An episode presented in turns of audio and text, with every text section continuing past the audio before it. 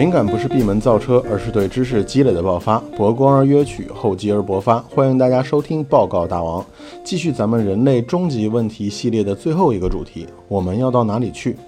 聊到我是谁，我们来自哪里，这都是在溯源探寻我们的自身，寻找我们的过去。当提到我们要到哪里去这个话题的时候，这就是在谈论以后的可能性。这种可能性是无限的，因为它很发散，所以就有无限的可能等着我们去探寻。想一想我们自己的人生啊，每时每刻都在面临着选择。我们能走到今天，是因为我们之前做了一系列的选择的结果。但是我们却无法得知，如果选择了不同的道路，是不是会更好或者更坏？如果你认为另外的选择更好，会不会最后乐极生悲？而你认为最坏的选择会不会因祸得福？我们不能回到过去重新选择！就算你说从现在起我从头再来，那你也是此刻的决定，无法回到当初的状态。有些人就会因为之前自己的选择有问题而懊恼不已，悔恨到无法自拔，无论亲朋如何劝阻，都不能向前看。哎，这时候就要用到我们上一期的奥卡姆剃刀原理了。你无法证伪你如果选择了不同的道路，会不会有更好或者更坏的结果，所以你无需再考虑它。你所需要关注的就是此时此刻的选择。你是选择继续懊恼悔恨，还是选择努力改变现状，争取做出正确的判断，或者弥补一些过去的过错？只有你现在的选择，才能在以后的时间上来证明你选择的对错。哎，不行了，把我厉害坏了，居然和上一期的主题内容关联起来了，插会儿腰。同样摆在我们人类面前也是一样的道路，但是我们只能走一条，走下去之后，其他道路什么样子我们就不知道了。那摆在我们人类面前的道路有哪些呢？我们该如何去挑选呢？上一期我们讲了机器人占领世界的黑客帝国，包括去年也上映了雷老爷子的电影《异形》和《银翼杀手》，里面都展现了人类所造之物意图反主。人工智能是这两年最火的名词了。而阿尔法狗打败柯洁的新闻，更是让人工智能这个名词走到了风口浪尖。人们越来越关心什么是人工智能，而且有些人认为，以后的人工智能如果崛起，人类就会处于下风，无论从脑力、算力、力量、速度、生存能力等等，我们都要矮一截。那时候，他们就会控制世界。其实不然，可能不用等到你见到机器人的时候，他们就已经在控制我们的世界了，操纵着你。我举个例子啊，相信大家手机里都有地图软件。当我们从 A 点要到 B 点的时候，可能我们要开车或者打车，地图都会给你推荐几条最佳路线。这些路线要么是最短的，要么是速度最快的，要么是一些综合判断。同时，你的导航还会帮你避开一些拥堵的路线。你可以根据自己的需求来选择决定走哪一条路。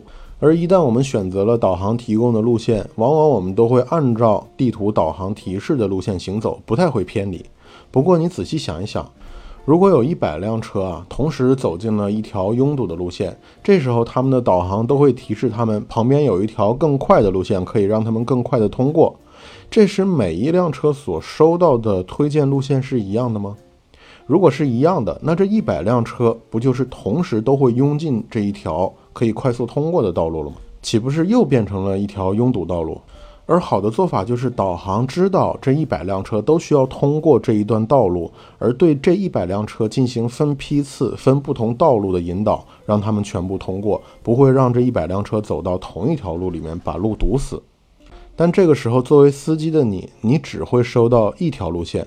而且你也会因为不想进入拥堵路段而选择这条路线。当你到达目的地的时候，导航还会提醒你，因为你相信它，所以你节省了二十分钟，你很满意。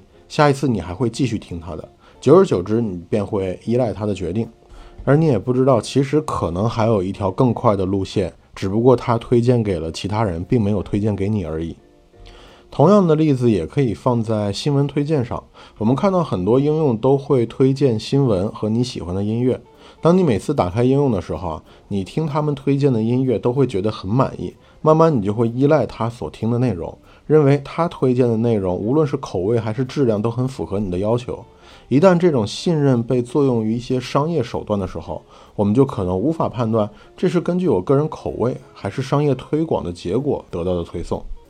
如果一个智能系统接管了我们的交通导航，甚至以后对接了自动驾驶，我们想要走哪条路的时候，是不是智能系统会拒绝你的请求？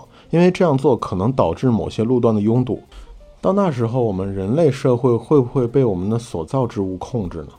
当然，现在的机器是没有感情的。不过，很多科学家都在研究人类的感情，并研究如何让机器也拥有这些感情。这很复杂，但是，一旦实现，机器人就不再是机器，而是另外一个物种。是否能和平共处，就另当别论了。听起来好像有一点阴谋论啊，但是我认为这种可能性还是很低的。因为现在的人工智能只能做一些单一的工作，做一些单一的判断，它无法做一些综合性的工作内容。所以，如果要等到人工智能有感情崛起，能做综合工作的时候，我估计可能都几百年过去了，甚至有可能我们根本无法赋予机器人以感情这样的能力。好，我们继续来看摆在我们人类面前的另外一条路：逃离地球。地球距今已经有大约四十六亿年的历史了，在人类的计算当中啊，地球应该会活到预测太阳寿终正寝的时候，也就是活一百亿年。那其实到现在为止还剩五十几亿年，也就是说，地球现在也是人到中年了，年过半百。到了那个时候，不用说地球，可能连太阳系都消失殆尽了，那就更不用提我们人类了，肯定也是跟着地球和太阳系一起走向了灭亡。不过，人类真的能等到那个时候吗？一颗陨石导致了恐龙的灭绝，同样一颗陨石一样可以要了我们全人类的性命。当然，地球上顽强的物种也是不计其数的，尤其是昆虫类，蟑螂就是这样的一个物种，一直在地球上生活着。人类消失了，不代表生命就消失了。不过，天灾可能还没有人祸来的可怕。目前，地球环境问题可是愈演愈烈了。当地球无法承载这样的污染的时候，各种灾害都将会对人类造成打击，甚至是毁灭。可能我们都等不到地球寿终正寝，甚至都等不到下一个毁灭性的陨石坠落，我们人类已经把自己给玩完了。如果想要继续延续我们人类的物种啊，我们唯一的办法就是像寄生虫一样，吸食完地球的营养之后，再去吸食另一个适宜居住的星球。我们现在看起来就像是一群寄生虫，一群害虫。人类所遍布的地方，不是物种灭绝跟随其后，就是生态破坏接踵而至。但是我们人类却孤傲的不以为意。如果想要继续这样延续下去，就要能离开这个宿主。但是我们人类现在还无法做到，甚至我们还没有一个目标。人类一系列的太空计划，就是要把人类从局限在地球范围内所解放出来。马斯克曾经说过：“我积累财富的唯一目的就是让人类成为跨行星物种。在未来，人类可能会改造火星这样的行星，也可能直接登陆到与地球极为相像的星球。这些星球天空可能不是蓝色的，可能不只有一个月亮。不管是什么样的星球，我们都会更加快速的在那个星球扎根发展。任何一个星球遭受灾难，人类的物种都不会遭到灭绝，直到宇宙的终点。”人类踏足火星，并且开始在火星建立基地，已经是板上钉钉的事情了。不论是造势最凶的 SpaceX、美国的 NASA 宇航局，还是低调的中国和俄罗斯，还有欧洲一些国家，都已经计划在2020年发射火箭，因为2020年将会是地球去往火星最好的时机。这就是霍曼轨道。这是最节省燃料的一条地球火星转移轨道，而二零二零年将是这条轨道的发射窗口期。这个窗口期每隔二十六个月就会经历一次。其实最早 SpaceX 想要在二零一八年，也就是今年就发射火箭的。不过马斯克这种喜欢玩跳票的人也不是一次两次了。主要原因还是因为时间比较仓促，很多技术和研发实验都没有完成。那既然这么多国家想要在这一年发射火箭，估计不太会跳票了。当然，也希望所有国家的火箭都可以正常升空运转。他们将会经历八个月的时间抵达火星，为人类这个物种踏足火星做好准备。近期，NASA 也完成了在火星提供能源的小型核反应炉的实验。SpaceX 的猎鹰重型火箭虽然经历了几次跳票，但是也在近期完成了测试，同时还发射了一辆自家的特斯拉跑车到太空里玩太空飘车，实在是太佩服马斯克了。也希望我国的火星探索计划一系列技术也顺利的完成了测试，准备待发。